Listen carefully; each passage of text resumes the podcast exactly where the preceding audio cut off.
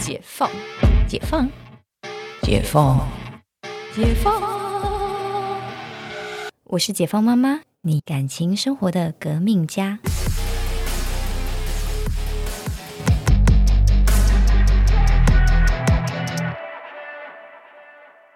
然后处罚完之后，第四部曲那就是要拥抱了。就是不管怎么样，我们还是爱我们的孩子啊。我们其实处罚他，其实不是说这件事情本身做错，而是我们希望我们孩子可以成为更好的人。怎么样让这些处罚的过程当中，让他理解，就是哦这件事情是他做不好，但是我们还是就是对他是满满的爱，无尽的包容。就是这这个事情是不冲突的，就说我们爱他，但不代表我们爱他就是呃无尽的包容他的就是做错的事情，而是可以无尽的包容他做错事，并且带着他一起去矫正、纠正，让他成为一件对的事情。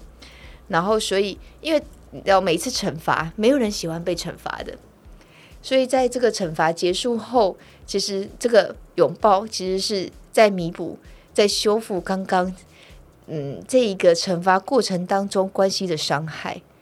因为如果没有没有把后面这一段就是拥抱，让孩子知道说，哎，其实你还是爱他的，包容他的。慢慢的，他其实做做很多事情会很害怕，会觉得说，我这样子犯错，爸爸妈妈会不会就不爱我了？或者是我这样子犯错，妈妈是不是就怎么样？然后，或者是我是不是就是一个很没有用的人？这个其实拥抱跟就是告诉他你爱他这件事情，其实是在每一段过程，就是每一段处罚过程中，其实是要很重视去呃去让孩子理解以及感受，知道呃你为什么会这么做，然后你不能就是未来总是你知道，我常会听到外面的长辈说：“我都是为你好。”其实我说真的，我非常讨厌这句话。你为我好，但是你没有一个过程，而且这个你为我好，你自以为的为我好。那如果说，其实像我们刚刚在讲到这个五部曲呢，前面让他知道为什么犯错，然后错了得到惩罚，他其实是一个很有逻辑的有迹可循。他就理解说啊，原来就是怎么样，就是这件事情是我做不好，然后所以就是让他是真的为我好。而不是说你没有前面的过程，直接说你这样做不对，然后就开始骂，然后骂完说我这是为你好，就是那个过程还是很重要的。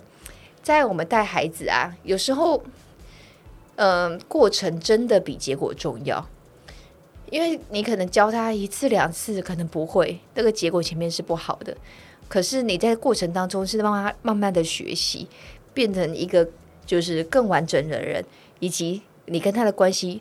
在每一次的学习当中，也会更加更加的稳固，所以拥抱是很重要的。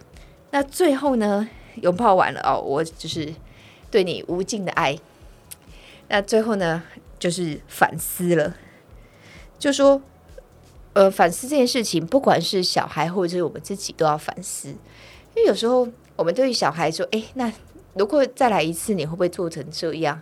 或者是再来一次。那是不是我前面标准定太高给你？那我们可以先降低标准，或许呃你就可以就是达到，然后之后你的能力再好一点，然后我们再用这个原本的标准。假设说你现在只能拿五百 CC 的水，我现在叫你拿一千 CC 的水，其实对现在的你是很困难的。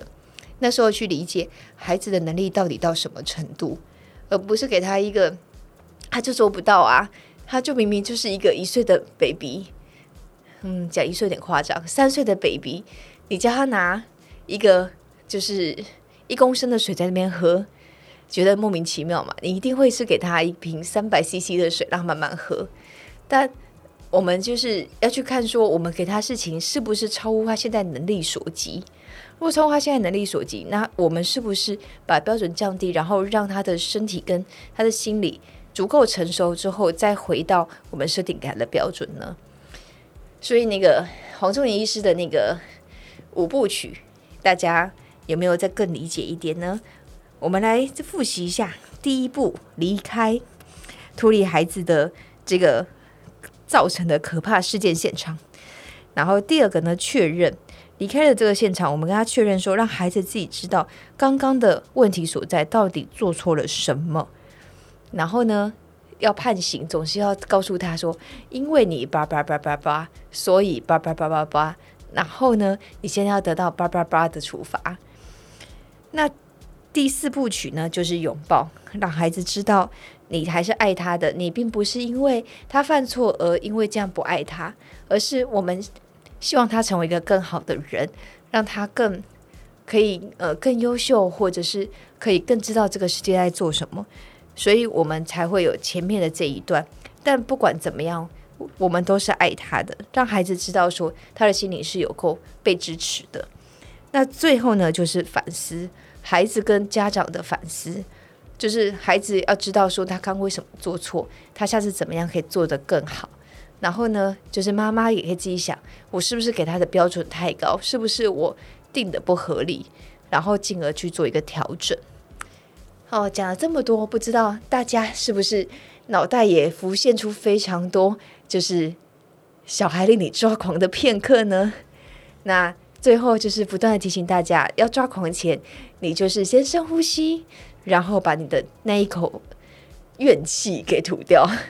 吐掉之后呢，我们再来进行这个三那个五部曲，希望大家都可以成为一个优雅的解放妈妈。那我们今天这一集先录到这里，希望对你有帮助。我们下次见哦，拜拜。